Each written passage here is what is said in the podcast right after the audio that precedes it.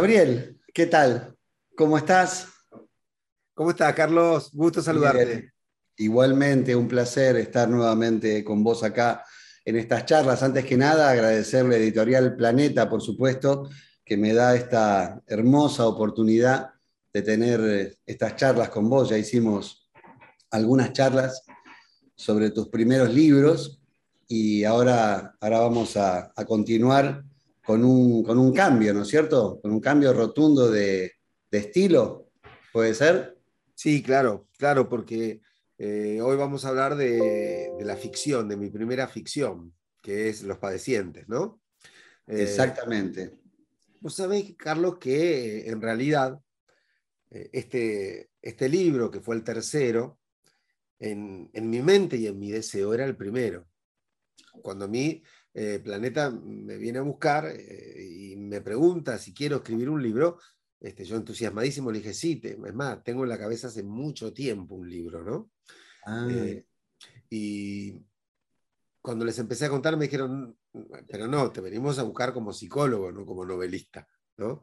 Entonces, claro. queremos que escribas un libro psicológico. Y digo, bueno, el thriller es un poco psicológico, pero me decían, no, no, no. Entonces, y, em, empezó esta cosa que es, bueno, eh, a la novela se llega, tené paciencia, a la novela se llega, ya vas eh, primero sacar un libro y después, como historia de Iván le fue muy bien, salió, yo dije, bueno, ahora escribo la novela, y me dije, bueno, no, escribí otro del estilo de casos, porque a la gente le gustó y vos tenés que desarrollarte, y escribí palabras cruzadas, y en ese momento eh, aparece esta, esta opción en la que me dicen directamente, ¿no? Me dicen, bueno, mira, yo estaba molestando tanto con mi ganas de escribir una novela que me dijo, bueno, escribiste la novela, así te la sacás de encima y después seguimos con los libros que nos interesan a todos. Y, se dio que, bueno, la novela fue un fenómeno, terminó siendo la novela este, más vendida de los últimos 30 años en la Argentina. Eh, bueno, sabes el recorrido que ha tenido, se hizo la película, bueno, Los Padecientes después terminó siendo eh, una novela muy exitosa, que tenía su origen en un cuento, Carlos. Ah, sí. Sí, sí. Eh, este es un poco como, como una infidencia, pero hace muchos años, muchísimos años, este, en épocas donde usted y yo nos, conocimos, más o menos, eh, yo eh, habitaba una habitación en la terraza de un teatro de un amigo, en, el que me quedaba, digamos, por unos meses, agradeciendo esa, generosidad, ¿viste? De que los amigos de aquella época, uno era joven, vení, quédate acá, tengo una habitación. Y, me acuerdo que un día que, llovía mucho, me, desperté porque por debajo de la puerta entraba agua y me, me había mojado el colchón y yo estaba durmiendo en un colchón tirado en una terraza de un amigo. Eh, y había perdido lo que, lo que había sido en ese momento, hasta ese momento en mi casa y todo, y, me, agarró como una especie de, de, enojo, este, mientras estaba sentado en una mesita para no mojarme los pies porque se había inundado, y escribí así un cuento de este, un hombre que, no era un hombre, de una persona que muy enojada por algo, este, mataba a otra que le había causado el daño, eh, y se la cargaba en el baúl de un auto y se deshacía del cadáver. ¿no? Ese era el cuento. Y en el cuento no se decía quién era el asesino, quién era el asesinado, ni el motivo del asesinato. Y, alguna vez lo leí ya este, de, fuera de la catarsis del cuento y dije, eh, alguna vez este cuento tiene que tener historia. Digo, alguna vez tengo que, contar eh, quién es el asesino, quién es el muerto, por qué lo mata, por qué se deshace del cuerpo de este modo, por qué tanto odio. Eh, así que eh, todo el tiempo estuve esperando la posibilidad de escribir una novela para agrandar ese cuento, ¿no? Y así surgen los padecientes. pero ya sabía exactamente lo que iba a contar o cuando le dijeron que haga eh, la novela finalmente, hubo que empezar a reconstruir esta, esta historia. O ya sabía exactamente qué era lo que quería contar. No, no, no, no, no, claro, hubo que, reconstruirla ahí. Eh, tuve la posibilidad de decir, bueno, ahora voy a pensar con, este, este, cuento como, como inspiración, como columna vertebral. Eh, usted sabe que Borges no le gustaba escribir novelas, nunca escribió una, y él decía que era eh, que una novela era, decía algo más o menos así, ¿no? que, era como un intento eh, torpe de agregarle cosas innecesarias a un buen cuento. ¿no? Entonces él decía, ¿por qué contar en 400 páginas lo que se puede contar en 15 o en 8? Este, entonces no le gustaba, le parecía como una demasía, aunque por supuesto leía este, novelas y, ha recomendado muchas buenas novelas, pero eh, Borges se movió en el cuento, en el ensayo, en la poesía. La novela le parecía una desmesura, ¿no? Decía, no hace falta escribir 400, 500 páginas para contar algo. Este, hay, hay 350 que están de más, ¿no? Pensaba e, e ironizaba Borges. Pero, a usted qué le pareció? Eh, a mí me permitió, eh, tomando esta columna vertebral de ese cuento, decir, bueno, eh, hay alguien que se deshace de un cadáver. ¿sí? Eh, y alguien que no sabemos quién es ni por qué lo hace. Eh, entonces, bueno, a partir de allí empecé a armar eh, y tuvo, los pacientes fue un, fue un ejercicio muy interesante, ¿no? por ejemplo, crear la genealogía de los personajes. Es decir, ¿quién era el abuelo de Pablo Rubio?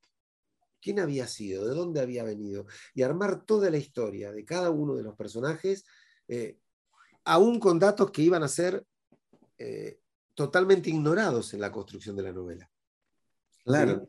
Porque no aparecen nunca, pero a mí me daba la posibilidad de saber qué historia recorría cada personaje y a partir de ahí, por qué actúa como actúa y cuáles son las identificaciones que lo sostienen para que sea así. Eh, después la mayoría, casi todas, diría, no las usé, pero yo tenía un desarrollo de la historia de cada personaje, de sus fracasos amorosos anteriores, cosas que eh, no aparecen nunca en la novela, pero que a mí me permitían construir la psicología de los personajes. Entonces, ese fue también un camino interesante. Claro, y en esa construcción se sintió un poco más vulnerable o más expuesto. Eh, expuesto de otra manera, diría yo. No más porque en, los libros de casos clínicos hay una exposición muy potente de, mi lugar como analista, de mi práctica clínica, de mis intervenciones. Eh, pero, así como los analistas tenemos una regla fundamental, Carlos, cuando trabajamos. Eh, se llama asociación libre. Y es el acuerdo que hacemos con un paciente por el cual le pedimos que hable de lo que se le venga a la mente, que no seleccione, que no elija lo que le parece importante, que aunque algo le parezca una tontería, que la diga igual. ¿Por qué? Porque en ese eh, desprenderse del control del discurso, eh, ahí es donde puede aparecer el inconsciente. Ahí es donde se puede filtrar un lapsus, un, silencio indeseado, un balbuceo, una duda, ¿no? Eh, de la misma manera, digamos, cuando yo escribí los casos clínicos, estaba como muy centrado en lo que había pasado, muy consciente y muy cuidado. Eh, en cambio, la novela tuvo otra exposición, que fue la de la asociación libre. Fue la de, yo le podía hacer hacer a un personaje lo que quisiera, mientras que las otras los cuidaba, porque estaba basado en personas reales. Acá me di cuenta que el malo podía ser pero espantosamente malo. Y, el bueno podría ser hasta ingenuamente bueno, y que podía jugar cosas. Y entonces en esa asociación libre, después al leerme, me di cuenta que también se habían filtrado cosas inconscientes mías que en los otros libros no. Y, eso fue, fue como muy interesante, ¿no? Porque la, escritura eh, vuelvo a citar a Borges, ¿no? No importa, uno habla de uno mismo y nada más, decía Borges. El escritor solo escribe de sí mismo, aunque diga había una vez un rey en la India. Está escribiendo de uno, ¿no? Eh, y me parece que en, los padecientes me recorre mucho en ese sentido. Claro. Ahora, el thriller psicológico tiene mm, ciertas reglas, tiene determinadas secuencias, cómo, cómo se llevó con el tejido de la trama me pareció muy interesante y, me gustó mucho, me gustó mucho el desafío, porque efectivamente, como usted dice, el thriller es, eh, es un trabajo de relojería, de precisión, ¿sí? Eh, donde algo que uno escribió en la página 2 tiene que sostenerlo en la página 433, ¿sí? tiene que tener una lógica. Eh, entonces, hay que pensarlo muy bien, porque para que sobre el final las cosas cierren, uno tiene que haber sembrado toda la trama de datos, de, sucesiones, de hechos. Entonces, a mí me gusta, usted, sabe que, yo estudié profesorado de matemática y a mí el pensamiento matemático me gusta mucho. Eh, el thriller requiere de un pensamiento matemático. ¿Sí? Porque, bueno, eh, cuando yo estudiaba en el profesorado, eh, algunos de los profesores me decían, ojo, Rolón, que lo que agregue en un momento de la ecuación lo va a tener que, se lo va a llevar por delante en otro. Cuando usted haga un reemplazo, este, lo va a estar esperando seis pasos más adelante ese reemplazo. Algo va a tener que resolver con eso, ¿no? Y el thriller funciona así. Funciona así si es que uno quiere escribir sin trampas, Carlos. ¿Sí? Eh, yo a veces veo algunos thrillers que hasta se sostienen muy bien, pero en el final, que es lo más difícil, lo más difícil de un thriller es cerrarlo bien. Eh, en el final se mancan. Digo, en el final aparecen resoluciones que uno dice, ¿y esto de dónde lo saco? O el, el, asesino termina siendo alguien que no había aparecido en toda la novela, por lo cual el lector nunca podría haber sospechado, ni podría haber descubierto, porque piense que el thriller establece, eh, el autor establece una competencia con el lector. ¿Sí? En el thriller, el thriller es un desafío por el cual el autor y el lector compiten todo el tiempo, el autor intentando que el lector no se dé cuenta de cuál es la solución y el lector tratando de decirle al autor, ya está, listo, en la página 200 yo sabía que... me di cuenta. ¿Sí? Entonces, bueno, en, ese entramado, muchos autores lo resuelven haciendo trampa, que es decir, bueno, no le voy a dar al lector todos los datos para que no me pueda ganar esta competencia. Y como, como lector yo me siento defraudado cuando eso ocurre. intenté como autor que eso no me pasara. Es decir, dejarle al lector eh, que mi personaje, Pablo Rubiot, tuviera que eh, descubrir las cosas con los mismos datos que tiene el lector. ¿Sí? No hay ningún dato en, los padecientes que utilice Pablo para, para resolver el enigma que no lo haya tenido el lector que no lo haya tenido el lector. Claro. A lo sumo, sí hay un enmascaramiento de ciertos, ciertos datos, uno, uno pone sobre la mesa, como quien no quiere la cosa, un, un, cartas que más tarde será una, un arma homicida y uno la, la, la, desdibuja entre tazas de café y eso, pero el cartas está sobre la mesa. Esto es lo que quiero decir. Claro. Pues me decía que se iban en la asociación libre, se iban filtrando eh, cosas personales, pero eh, ¿cuánto hay de autobiográfico en el personaje? Eh, a ver, eh, Rubiotti y yo tenemos muchas cosas en común y muchas cosas diferentes. algunas por suerte para él y otras por suerte para mí. Quiero decir, él es este, más atractivo que yo, es este, más inteligente que yo, es, más perspicaz que yo, pero también es más sufrido, más atormentado y más solitario que yo. Entonces, es decir, por supuesto que eh, le he prestado al personaje una manera de ver el mundo y una manera de pensar que tiene que ver con cómo piensa el mundo un analista. Claro. ¿Qué escucha un analista? ¿Cómo, cómo, cómo ve lo que sucede? ¿Cómo lee en realidad? lo que sucede. Porque e, el verdadero arte del analista, Carlos, a veces uno dice la, la, escucha. Yo creo que es la lectura de lo que se escucha. Porque usted y yo, ante una, si estamos con alguien que nos cuenta algo, probablemente eh, técnicamente escuchemos lo mismo. Lo que pasa es que usted lo va a leer de un modo y yo de otro.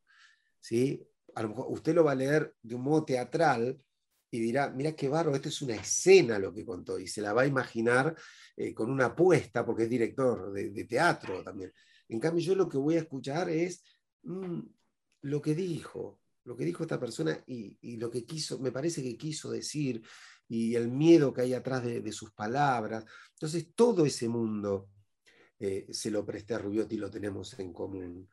Y, y le presté alguna experiencia de niñez en el campo y algunas cosas para apropiármelo, para sentirlo como un pariente querido, no como, si fuera yo mismo, pero sí como alguien de la familia.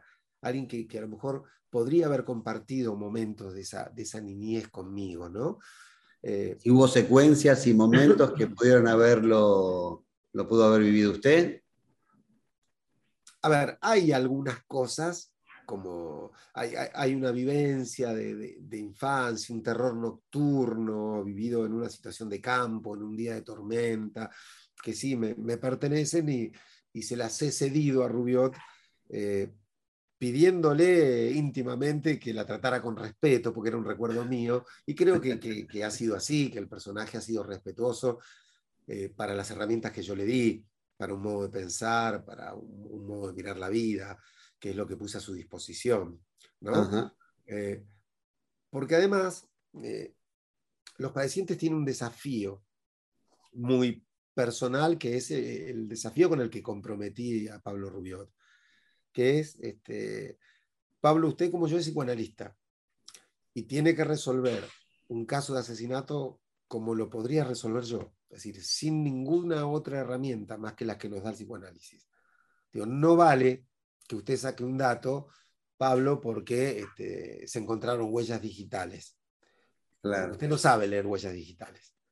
Usted no puede usar eso. Usted solo va a hablar y va a, intentar resolver esto con lo que escucha, con lo que lee, lo que escucha, con lo que percibe, con, con lo que mira. Porque muchas veces se cree que, la palabra, eh, que el, peso que la palabra tiene para el analista nos priva de la percepción de lo visual y no es así. Digo, cuando un analista le hace dibujar a un chico una casa, una familia, y después lee ahí el inconsciente del chico, mira una imagen, porque sabe que en las imágenes también se vuelca el inconsciente eh, y que las imágenes son una forma distinta de la palabra a veces. No se va del mundo de la palabra, son una manera distinta de la palabra. Y creo que eh, esos son los elementos que, que yo le di eh, casi en un, en un desafío de Masterchef, ¿no? Que le dicen, usted tiene que hacer esta comida con estos cuatro elementos, arréglese. Entonces dije, bueno, Pablo, usted tiene estas herramientas, con estas herramientas, descúbrame este caso. Entonces me parece que fue un lindo juego que establecimos con el personaje. Muy bueno. ¿Y sintió que empezó a escribir de una manera diferente cuando empezó a escribir la, la novela? Porque porque lo escribe, o por lo menos cuando uno lo lee, tiene como un lenguaje muy cinematográfico. Es a, conciencia, eh, salió así. O sea, la pregunta es, no con el, con el diario del lunes, no, pero en el momento que estaba escribiendo, ¿tenía la imagen de que podía hacer una película? Eh, utilicé modos, estilos y, caras de, algunos actores para imaginarme mis personajes, por ejemplo. Ah. ¿Mm? Digo, este, claramente dije, bueno, esto, a ver, y tendría, sería una persona como, este, como Mercedes Morán, por ejemplo, ¿no? Cuando escribí el personaje de Elena. Dije, sería una persona como Mercedes Morán, persona así amiga, cercana, un poco, que le falta el respeto al protagonista, porque tiene esa cercanía de, de, la hermandad juvenil eh, y, cómo lo diría, cómo lo expresaría. Entonces, a veces he tomado eh, esto, pero me... Usted sabe, Carlos, que, mi mundo íntimo es la música. Y yo mis libros más los pienso como obras musicales. ¿sí?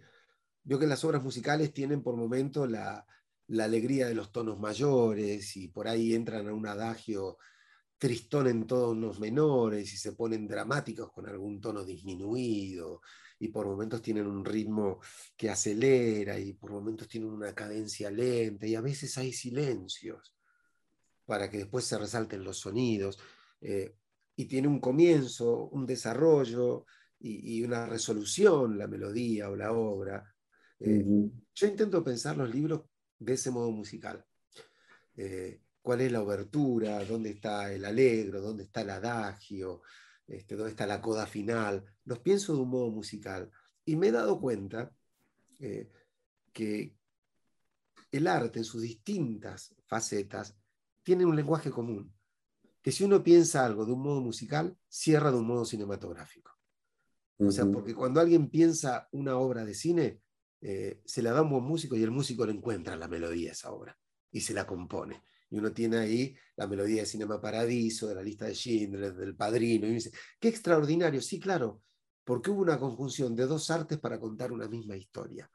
Entonces yo lo pensé más por el lado musical y después me di cuenta que funcionaba por el lado cinematográfico. Claro. Muy bueno. Y finalmente se hizo la película. Finalmente se hizo la película. ¿Cómo fue el eh, proceso de adaptarlo a un guion? Porque es otro mundo también. ¿Cómo fue entrar en ese mundo? Bueno, fue, fue, un proceso muy, muy complicado para mí y muy eh, enriquecedor y feliz, digamos, porque a veces uno dice complicado y parece que, que, fue, que fuera infeliz, ¿no? O molesto. Y para nada, vamos, digo, las cosas importantes de la vida son complicadas. Digo, el amor, el amor es muy complicado. ¿Sí? El conocimiento es muy complicado, el arte es muy complicado. Digo, las cosas que no son complicadas por lo general son cosas que no, no, no tienen mucha relevancia en nuestra vida. Digo, eh, el tatetino no modifica el ser de nadie, ¿no? En cambio, el ajedrez o el bridge pueden llevar a una persona a pensamientos distintos. Eh, porque, porque son más complejos. ¿Sí? Entonces yo tuve esa complejidad que no había tenido cuando adapté eh, los libros de casos para la serie Historia de Iván de televisión. ¿Por qué? Porque más allá del guionado del personaje, del analista y su vida ficcionada, que, hacía más este, Marcelo Camaño que yo y que trabajamos juntos, pero Marcelo se ocupaba de esa parte y yo de los casos. Entonces, en los casos pude ser mucho más riguroso lo que pasaba en el libro. ¿sí? En cambio, acá, eh, lo, primero que me dijo Marcos Negri, este, con Marcos Negri y Nicolás Tuoso, que después fue el director, eh, hicimos la adaptación entre los tres. Y lo primero que me dijo, que no cedí, digamos, probablemente hoy hubiera cedido, pero en ese momento estaba como defendiendo mucho mi novela, dijo, este, Rolón, acá hay algo que no funciona. Él se llama Pablo y ella se llama Paula. Pa, pa, pa, pa, pa. Me dice, uno de los dos tiene que cambiar de nombre. Y le dije, no, no, no, no se va a cambiar el nombre, va a ser papá. Digo, va a ser papá, papá, va a ser papá. Pero no, no, es Pablo y Paula. Y, yo no me había dado cuenta de eso, algo que Marcos tenía razón. Pero ya, ya en, el primer comentario me encontré con que eh, mi novela iba a ser eh, tupamarescamente descuartizada, descuartizada, ¿no? Y, al principio la defendí de más, a lo mejor. Eh, eh, hoy tengo una... qué? Porque ahora piensa que era como irrelevante, se podía cambiar el nombre y no tenía ningún... No pasaba nada si ella se llamaba Irene, ¿sí? Claro. podía, podía trabajar tranquilamente, si uno busca la, la cercanía o el chiste con el lector. Eh, de todos modos, el, el lector, eh, lo más probable es que no se sienta feliz con la película. Digo, no el de los padecientes, cualquier lector, es muy probable que no se sienta feliz con la película, porque todos tenemos dentro una especie de ambición inaugural.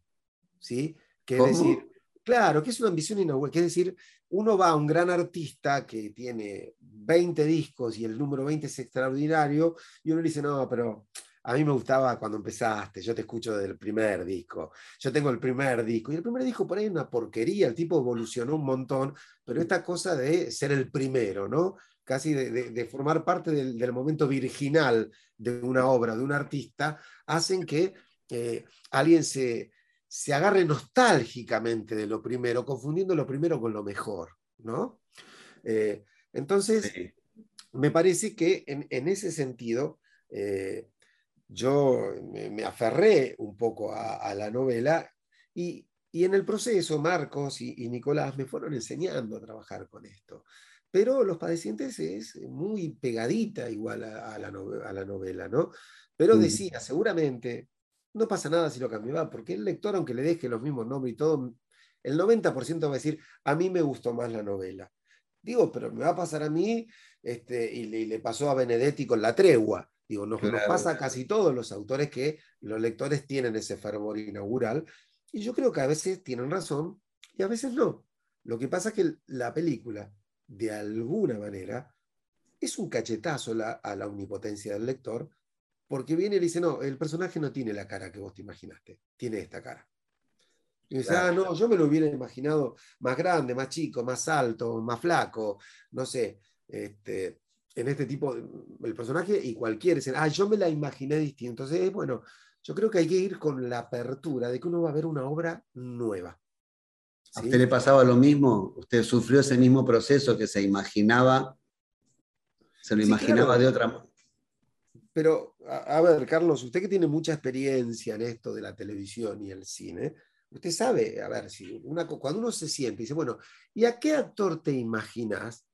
Entre el que uno tira y el autor que lo hace, pasan 25 porque uno dice este y el director dice, no, a mí me gustaría más otro como aquel, y empieza uno a negociar, y cuando llegan a un acuerdo van y por ahí ese actor no está disponible, y aparece otro que termina siendo, digamos, un proceso largo el de elección. Entonces, así uno tuviera ya en mente a quien quiere, eh, es muy complicado.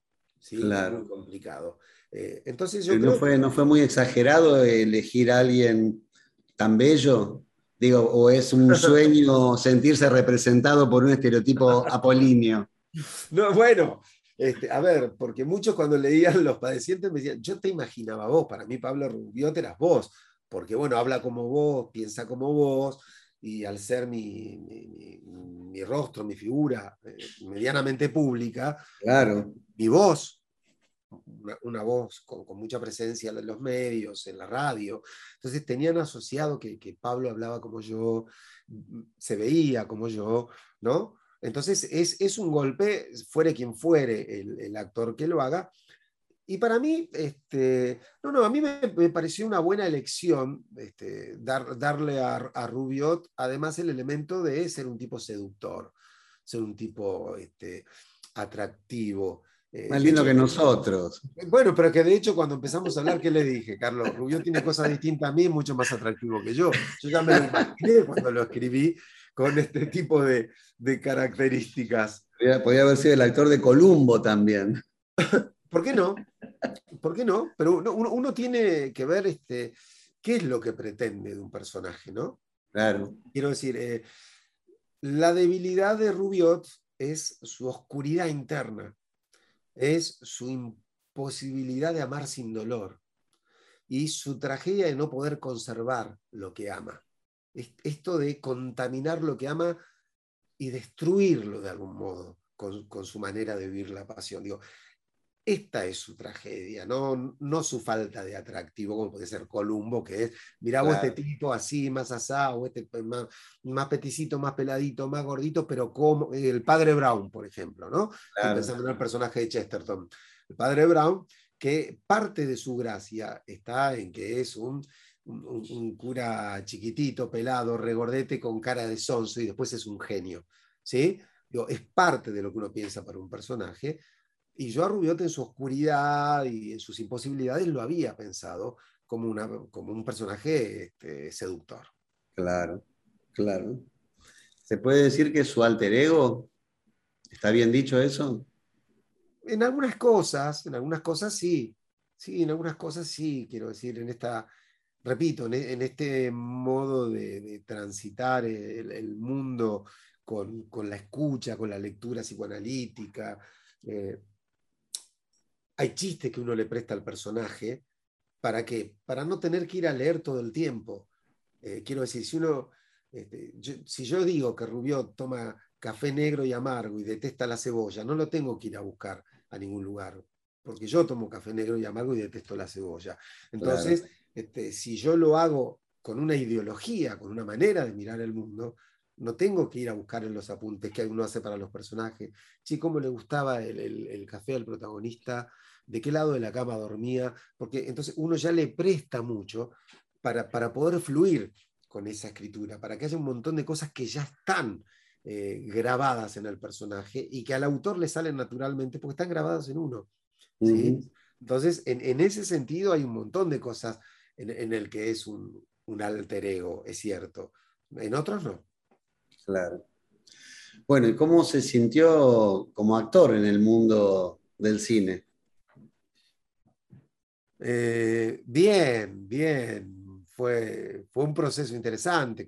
Conté con la ayuda de un gran director de actores que este, me, estuvo eh, enseñando y me, tuvo, no, esto no se dice así, decirlo de otra manera, eh, qué personaje vamos a crear, cómo va a ser este psiquiatra que vos representás.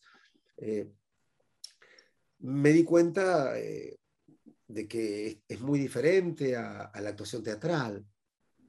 ¿sí? La actuación cinematográfica es mucho más chiquitita.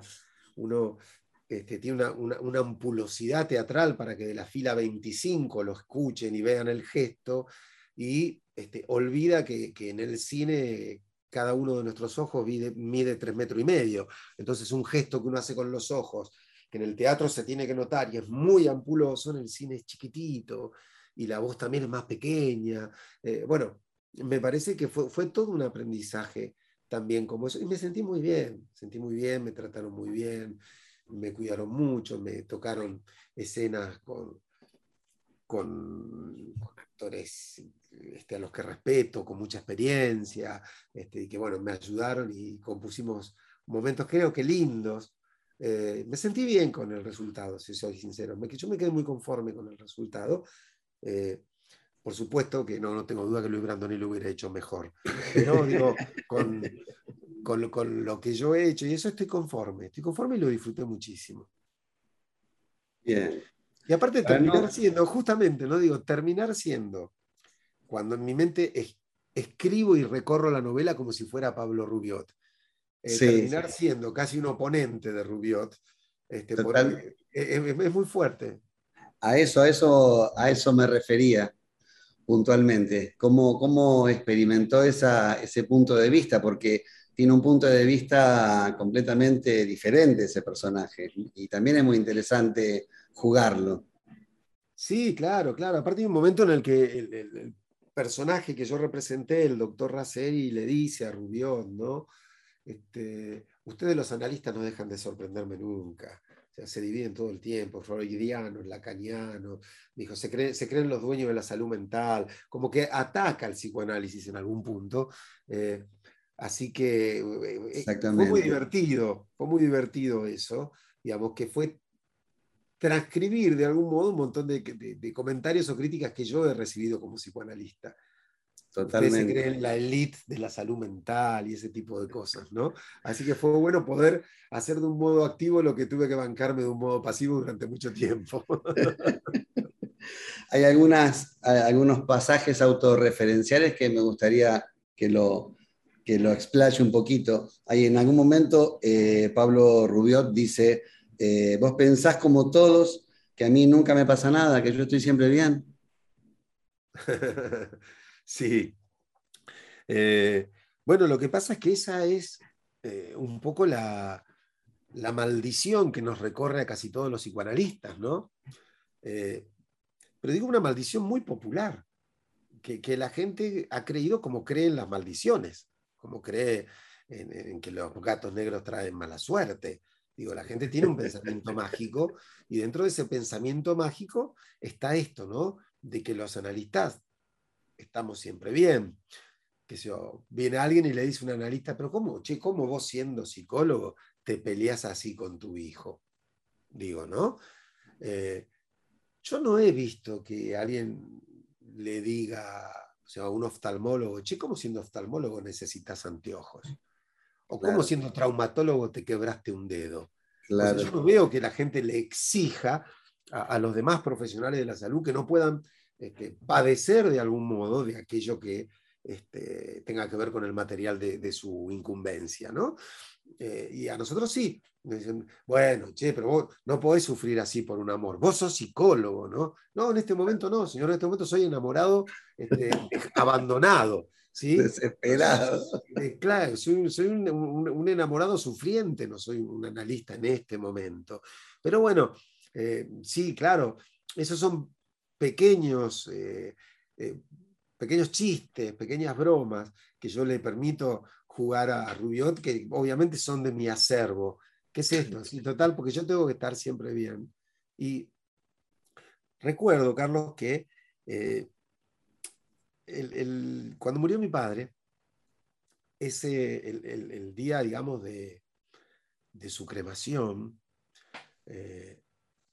yo decidí atender a la tarde. Esto ocurrió al mediodía y yo a las 3 de la tarde estaba atendiendo, porque sentí que, que conectarme otra vez con lo que me apasiona, con mi vida, con mi trabajo, que me iba a ayudar en mi proceso de duelo, que me iba a hacer bien. ¿Sí? Eh, también hubiera tenido el derecho de tomarme una semana, digo, no, no estoy diciendo que esto es lo que hay que hacer, sino lo que a mí en ese momento me surgió que era lo mejor. Entonces atendí el paciente de las 3, el de las 4 menos cuarto, el de 4 y media, 5 y cuarto, el de las 6 y el de las 7 menos cuarto. En un momento me está contando una cosa que le pasaba, un problema que tenía eh, bastante menor que el hecho de, que alguien se, muriera un ser querido, ¿no? Pero no importa, era trascendente para el paciente. Y mientras me cuenta, me dice, no sé si me entendés, y hace una pausa y me dice, pero ¿qué vas a entender vos si a vos nunca te pasa nada? Vos siempre estás bien, ¿no? Digo, yo venía de cremar a mi padre hacía cinco horas. Eh, digo, bueno, pero está esta, esta idea de que al analista no le pasa nada. Entonces, me parece que, yo permití en ese comentario de Rubiot jugar un poco esto, ¿no? Esta ironía. Vos crees como todos que a mí nunca me pasa nada. O sea, cuando en mm. realidad me pasa de todo. Si no, Rubiot no podría ser un buen analista si no fuera un ser al que la historia ha atormentado un poco. ¿sí? No se hubiera eh, podido meter en el, en el laberinto de sus oscuridades, en un análisis personal, si no los tuviera. ¿no? Entonces me parece que eh, esto es algo que hay que asumir. Por lo general, este, un buen analista es alguien que ha hecho un gran análisis y para hacer un gran análisis hay que tener muchos pasillos oscuros que iluminar. Borges decía, un hombre sin tentaciones jamás tendrá la posibilidad de ser santo. ¿No? Porque claro, ¿qué gracia tiene resistir tentaciones que uno no tiene? ¿Mm? Repito, yo resisto la tentación de la fugaceta sin ningún problema. No me cuesta nada resistir esa tentación. Básicamente porque no es una tentación para mí, porque no me gusta.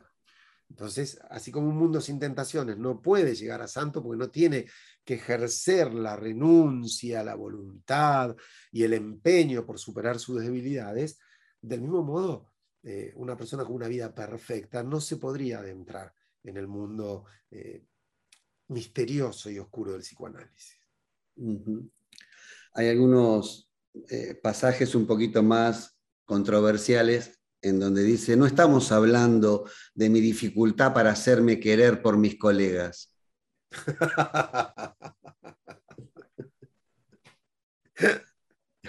Pobre Rubión, ¿no? Como, lo, he, hecho cargo de mis catarsis.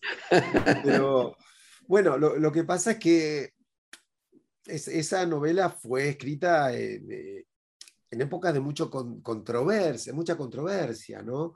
Entre, entre la academia y yo, eh, donde todavía, como corresponde, yo era una, una rara avis, esto de hablar de psicoanálisis, ya no de psicología, de psicoanálisis, este, en un medio, en la televisión o en la radio.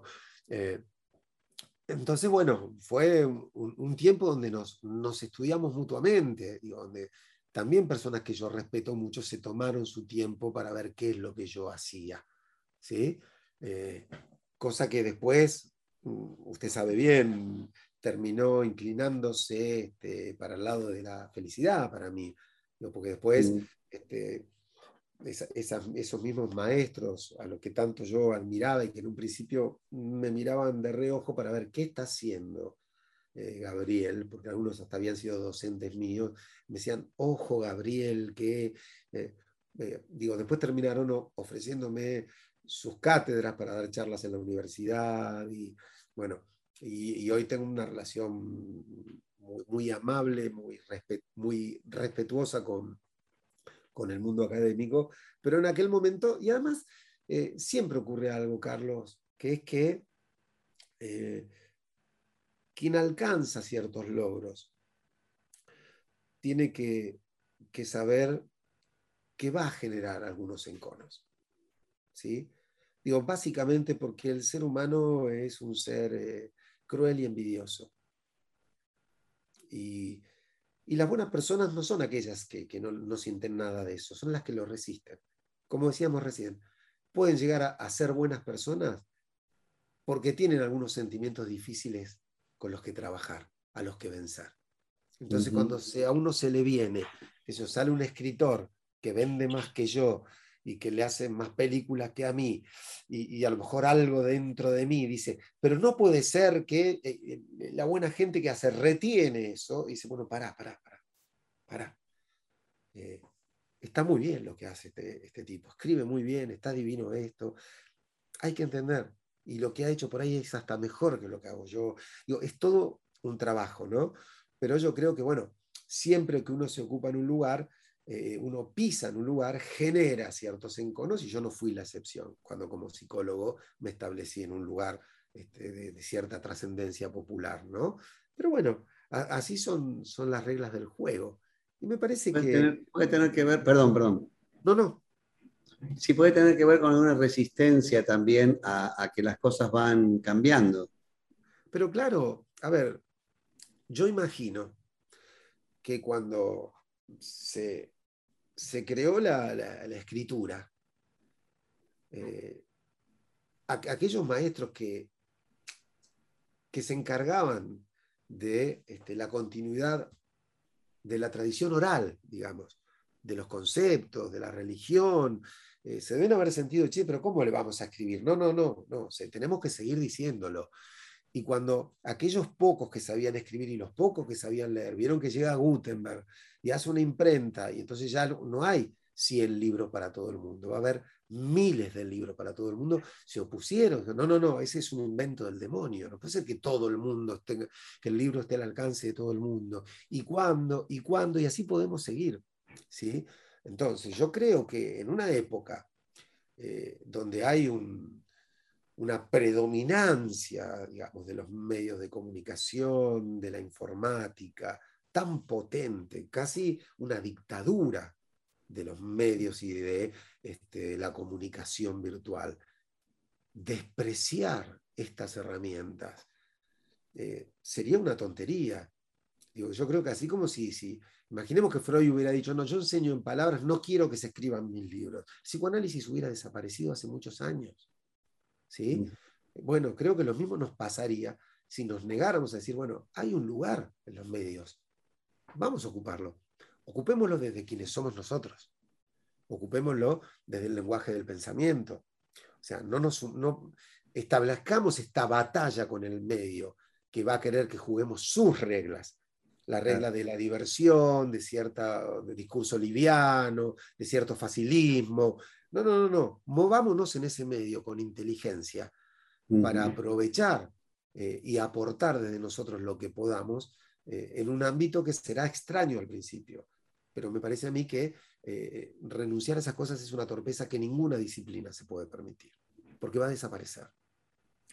Totalmente, claro, totalmente. Gabriel, tenemos que ir redondeando, pero antes de terminar no quiero dejar pasar un, pasaje que me parece que es muy interesante, lo, lo cambio de, foco. Sí, sí. Hay un párrafo que me parece interesante que lo explaye. Creen que ser loco es algo maravilloso, que todos los genios lo han sido y le adjudican una prensa favorable que personalmente no comparto. Pero nosotros sabemos cuánto se sufre con estas patologías. Sabemos que los artistas que han padecido estas enfermedades han sido grandiosos no por su locura, sino a pesar de ella. Yo le agradezco que, que rescate esta, esta, cita de la novela, eh, porque con esta característica que tiene la palabra de poder significar cualquier cosa, ¿sí? Eh, ¿Qué sé yo? La palabra bárbaro, ¿no? Eh, que este, etimológicamente solo quiere decir extranjero. Pero bueno, como los extranjeros que venían del norte, los nórdicos que venían e invadían, mataban a todo el mundo, ahí vienen los bárbaros, que bárbaro se asoció más a la bestialidad, a la barbaridad que al extranjerismo. Y después fue mutando de modo tal que uno dice, mira, qué bárbaro, qué, bárbaro. Y es una cosa maravillosa lo que pasó por ser una cosa tremenda y lo que antes había sido solo una cuestión de este, ser de otro lugar, ¿no? ¿Y, ¿Y qué dice uno cuando dice bárbaro? no sé, puede decir cualquiera de esas cosas y otras incluso, ¿sí? Eh, entonces, lo mismo ocurre con, la palabra eh, loco. Uno dice, mira qué locura, qué locura para decir qué belleza a veces. Mira qué locura para decir qué crueldad, ¿no? A veces, pero eh, los analistas tenemos que tener mucho cuidado porque como es de nuestro ámbito, cuando decimos, este es un loco, no estamos diciendo, che, este es un loco, no, no, este es un loco, es casi un diagnóstico. ¿Sí? Entonces, y además, eh, porque tenemos la tendencia, Carlos, de que como lo que hacen los artistas, los artistas importantes, es realmente muy difícil de lograr casi imposible de lograr, en el afán de acercarnos a ellos, nos acercamos a rasgos que nos están más a mano. Digo, no puedo pintar como Van Gogh, pero a lo mejor en un momento de demencia cortarme la oreja no es tan difícil, ¿no? Digo, es algo que medianamente podría hacer uno. En cambio, pintar como él no. Entonces uno asocia y se pega a esos costados más que a la genialidad y los confunde con la genialidad. Como esos autores que querían ser Rubén Darío y apenas si les gustaba el dulce de leche. ¿sí? Este, porque sabiendo que Rubén Darío comía dulce de leche mientras escribía poemas, estos tipos se bajan tres frascos de dulce de leche creyendo que van a escribir como Darío. Y no es el punto. O sea, lo grande de Rubén Darío no es que comía dulce de leche. ¿sí? Entonces, eh, me parece que a veces confundimos y creemos que, el difícil arte eh, de un músico, por ejemplo, de un músico genial, que tiene la, desgracia de padecer una adicción. Creemos que su arte está en la adicción, ¿sí? está en la enfermedad, cuando en realidad su arte, lejos de eso, su arte está en la sanidad. Su arte está en la sinapsis increíble, rápida y precisa que hace cuando está bien. ¿Sí? Entonces, eh, de allí esta frase que dice Rubiot, ¿no? el artista que, está loco y es brillante, es brillante a pesar de la locura, no gracias a la locura. Porque si no, este, se da una, una cantidad, una caterva numerosa de posibles identificaciones fallidas, de personas que creen que porque X artista, eh, no sé, toma soda eh, y, ha compuesto la novena sinfonía, creer que, bueno, entonces son personas que revientan de tanto tomar soda y no escriben nunca cuatro notas con sentido, ¿no? Entonces me, parece que a, esto apunta. Es decir, no, el arte es difícil y eh, la maravilla de un artista no está en sus debilidades, ¿sí? sino en lo que puede hacer a pesar de sus debilidades. Cierta vez dijo este, Maradona, ¿no? Eh, ¿Te imaginas qué jugador hubiera sido yo si no me hubiera drogado? ¿No? Este, ah. si, jugué así con mi problema, ¿qué jugador hubiera sido no haber tenido este problema? Y, es una de las frases más, más felices de, Maradona, ¿no? Porque es el hecho de decir, yo llegué a lo que llegué a pesar de esto, muchachos, no por esto. No soy un genio por esto. Fui un genio en mi deporte a pesar de esto. Pero cuánto mejor hubiera sido sin mi enfermedad, ¿no? Y esto es lo mismo, cuánto mejor hubiera sido Van Gogh sin su locura. Absolutamente. Muchísimas gracias, eh, Gabriel. Eh, bueno, no, gracias, gracias a usted por esta charla, por este momento, gracias a Historia para, Planeta. Para despedirnos, ¿qué recomienda? ¿La película o la novela? Eh, bueno, a los que les gusta el cine, la película, a los que les gusta la literatura, la novela. Muchas gracias. Gracias a usted.